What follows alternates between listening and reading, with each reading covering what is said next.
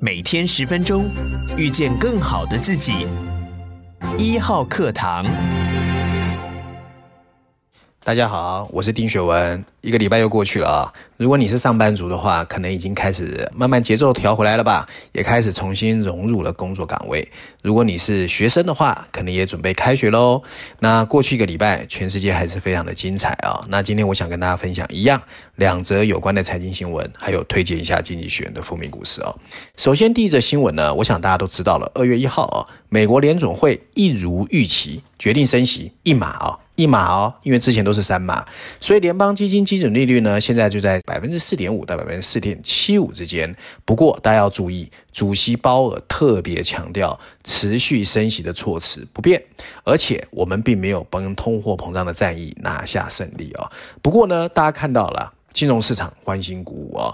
那摩根斯丹利的讲法最有趣啊，他说呢，现在到处充斥着呢，其实还是失望的业绩财报哦。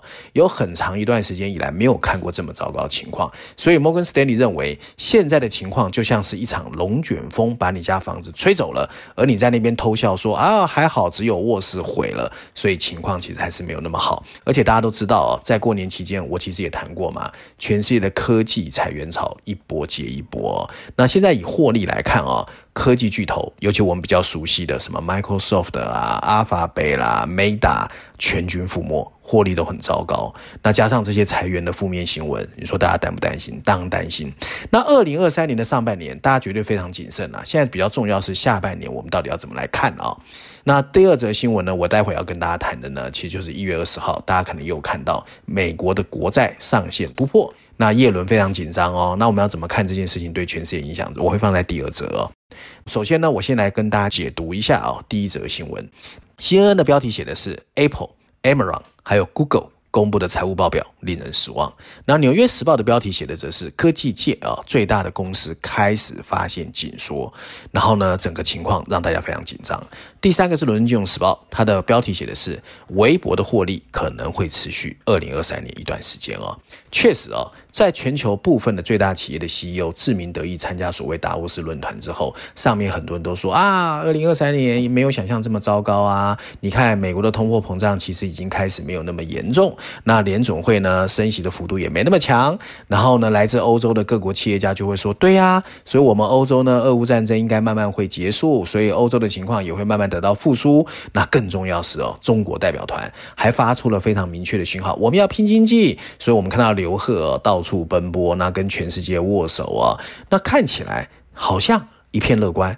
但是回到现实面，其实情况没有想象这么好哦，因为企业获利充满了各种负面的因素。过去一两个礼拜哦，美国金融业的巨头，它的利润也同比下跌了两成哦，不只是科技业哦，啊，投资银行最惨，所以高盛都宣布了裁员三千两百名员工。那美国大企业的获利也比想象中更糟糕。二零二二年的最后三个月哦，分析师把 S M P 五百指数的第四季的获利预期下调百分之六点五，是原本预期幅度的两倍哦。那华尔街对于过去一个季度的共识就是哦，利润还会同比下降，而且这是二零二零年以来最严重的一次。那对很多企业的 CEO 来说呢，其实成本的增长快过了销售速度哦，那很难抑制薪资的上涨，又没有办法说服消费者去吸收成本，所以呢，其实各个企业你只好裁员啦。我们看到很多的 CEO 都开始减行哦。那高盛就估计哦，从第二次世界大战以来，每一次经济收缩，每股收益平均会下跌百分之十三，所以现在真的是一个很乱的世界哦。那基本上呢，要怎么看这个所谓企业面对二零二三年？首先。啊，我建议啊，企业你必须面对消费者现在真的是有不耐烦跟厌倦哦。因为去年年底在企业跟分析师的电话会议上，许多人就已经谈到了需求的疲软。台湾也很多人在谈库存过高嘛。那当我们希望啦，消化库存的动作能更快，那消费者的需求能增加。不过现在看起来没有那么简单哦。那企业 CEO 过去几乎的定价权呢，其实也使不上力，因为消费者现在开始精打细算，所以呢，其实大家彼此的压力就会互相在那边拉扯。哦，那第二个呢，就是随着需求的减弱，企业的第二个应该接受的现实就是成本过高。所以呢，我们看到 Apple 的 Tim Cook 已经主动减薪百分之四十，Twitter 也在拍卖它的墙头艺术哦。那一月十八号，微软宣布裁员一万人，然后后面的裁员，当时我已经谈过很多次嘛。所以这个减成本最简单方式就是裁员。那第三个呢，就是企业的第三个负面影响，就涉及它的获利的利润状态。如果获利不好，它当然会去思考我下一个年度的资本支出要怎么去安排。现在总的来说，美国大型企业倾向在股东支出还有投资之间找好一个平衡哦。那在廉价货币的时代，借钱很容易嘛，税务很低嘛，所以大家很敢花钱。那现在这种情况会开始变得谨慎哦。那还是有一些亮点、啊，你譬如说，呃，西方开始在喊的脱碳啦、数位化啦这些大趋势呢，还有所谓的气候科技啊，这些东西还是会让有一些企业敢花钱哦。不过整个来说，因为我本身的本业开始面临一些成本压力哦，所以整个速度也可能会放慢啊。所以整个企业的董事会都会面临非常重大的决策，到底我应该往前冲，我还是谨慎一点点，我还是应该怎么样？我觉得这是二零二三年全世界企业 CEO 躲不掉的一个历史使命啊。那当然，我们还是希望二零二三年整个情况没有像想象这么糟糕，能够找到一些亮点啦，那整个来起来。不过到底怎么样？因为太多的因素互相交割哦，所以我们其实还是要观察的。那第二则啊，我们要谈的其实就是美国国债的上限啊。CNN 的标题写的是。拜登其实可以用一种简单的方式来阻止这场闹剧，并且忽略债务的限额。他是忽略你要取消了。那《伦敦金融时报》的标题写的是华盛顿危机四伏的债务上限的僵局。那 BBC 写的是债务上限其实是美国自己造成的一个预算危机。事实上，真的在二零二二年一大堆黑天鹅事件，譬如说我们谈过很多次的通货膨胀啦、俄乌战争啦。那二零二二年又冒出了美国债务上限的危机。如果大家有印象的话啊，这个危机早在二零二零年就发生过，那当时呢，美国联邦政府还曾经经短暂的关门 shut down 啊，而二零二二年又重新出来这个事件，让二零二三年一开始，美国的财政部长耶伦都不得不向美国国会警告，如果一月十九号达到的三十一点三兆美元的法定债务上限这件事情不能解决，对全世界绝对有负面的影响。那什么叫债务上限啊？很多人可能第一次听到，英文有人说是 debt ceiling，也有人说是 debt limit 啊，它其实就你去想象，就好像。美国政府，诶，他有一张信用卡额度，可是大家都知知道，如果你拥有信用卡，每个人的额度是不一样的，这要看你的 credit 嘛。那美国政府这张信用卡的道理也是大同小异。那额度会因为你举债的关系，暂时不用还钱，不过你早晚要还呐、而且最重要是，我们如果手上信用卡，我的债主是谁？是银行。可是美国国债这一个额度的债务人是谁呢？是美国的纳税人。那这个影响就很大了哦。那这一次其实是美国一直在不停上演的闹剧再发生一次哦。那事情通常就会有这么一个周而复始的路线。如果大家印象深刻，反正就是国会不同意，国会吵来吵去，然后拜登说：“那我白宫要停止啦，要 shut down 啦。”然后最后又取得妥协。不过，从一九六零年以来，美国已经发生了七十八次，这就真的是一个闹剧了。那大家都知道嘛，如果政府关门，那你可能会怎么样？会错过社会保障的付款啊，还有债务违约啊，那就很好笑啊。你美国一直说你是全世界最好的国家，结果你每次发生的事情都很好笑啊。尤其现在啊，全球经济跟金融市场特别脆弱，所以危机的风险就变得特别高。这就是耶伦很紧张的原因哦。在美国举债显著上升之后啊，现在更重要是哦，去年期中选举完之后。民主党跟共和党其实，你可以说是不分胜败，可是也代表什么？要达成共识更难啊。尤其连麦卡锡当选这个众议院的议长都这个充满了波折，所以到底要怎么去解决这个问题，全世界就很担心，这也是叶伦很担心、很紧张的一个原因哦。而且最重要是寻找共识的时间正在流逝啊。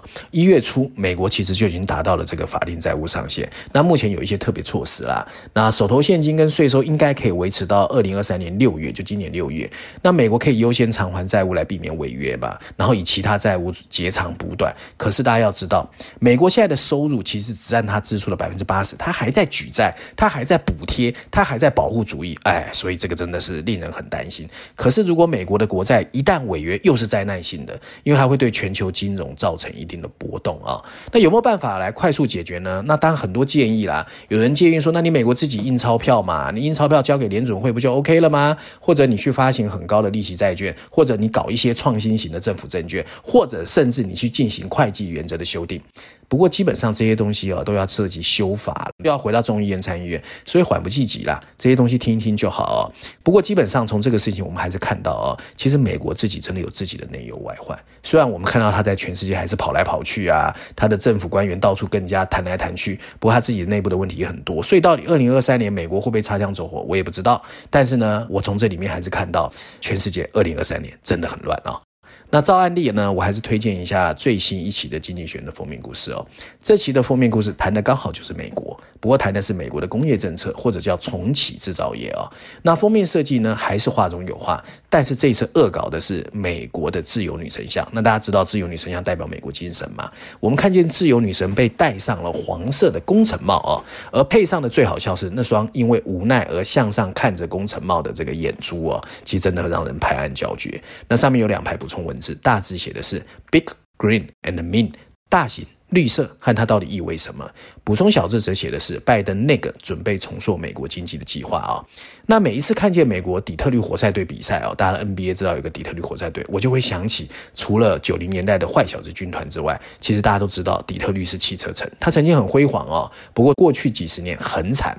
那事实上，在二十世纪三十年代的巅峰时期哦，福特每四十九秒就可以生产出一辆汽车，拥有的工人超过十万名，不输今天的富士康或红海哦。那是美国人感到非常骄傲的一个繁荣时代，可是衰退了这么久，谁能想到？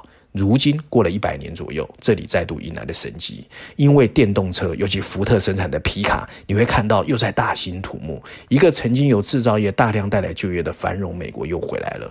过去两年，拜登通过了很多法案，从去年七月的科学与晶片法案，到八月份的通货膨胀削减法案，到再过来十二月啊，二零二一年可能会有一点二兆美元的基础设施方案，都是为了让美国制造业的竞争力能够提高。那面对一个即将到来的二零二三年，美美国的动作频频，到底是不是正确？其实没有人在乎。不过，区域分化跟保护主义的态势越来越明显，全球产业布局已经开始宁静革命。美国的独善其身真的会成功吗？美国本身及全球发展又会受到什么影响？金济学其实提出了三个建议，大家有空的话可以看一看这篇文章。对于全世界二零二三年的产业布局，还是影响蛮重大的。以上就是今天我想跟大家分享哦，过去一个礼拜重要的财经新闻。如果大家喜欢我的节目或觉得内容其实还不错听，麻烦大家给一号课堂按个赞哈。然后不管你是上班还是读书上学，加油！我们下礼拜见。